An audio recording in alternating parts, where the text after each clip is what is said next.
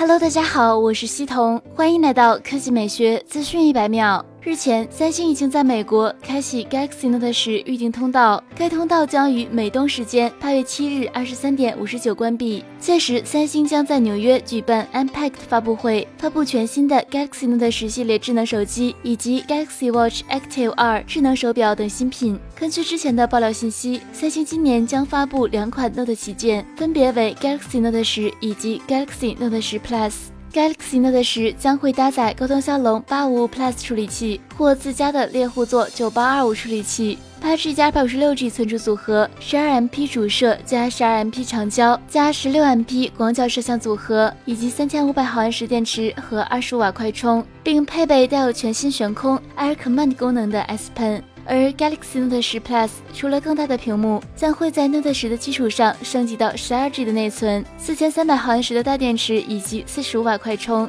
还会增加一颗 TOF 摄像头。两款手机，你更喜欢哪一款呢？好了，以上就是本期科技美学资讯百秒的全部内容，我们明天再见。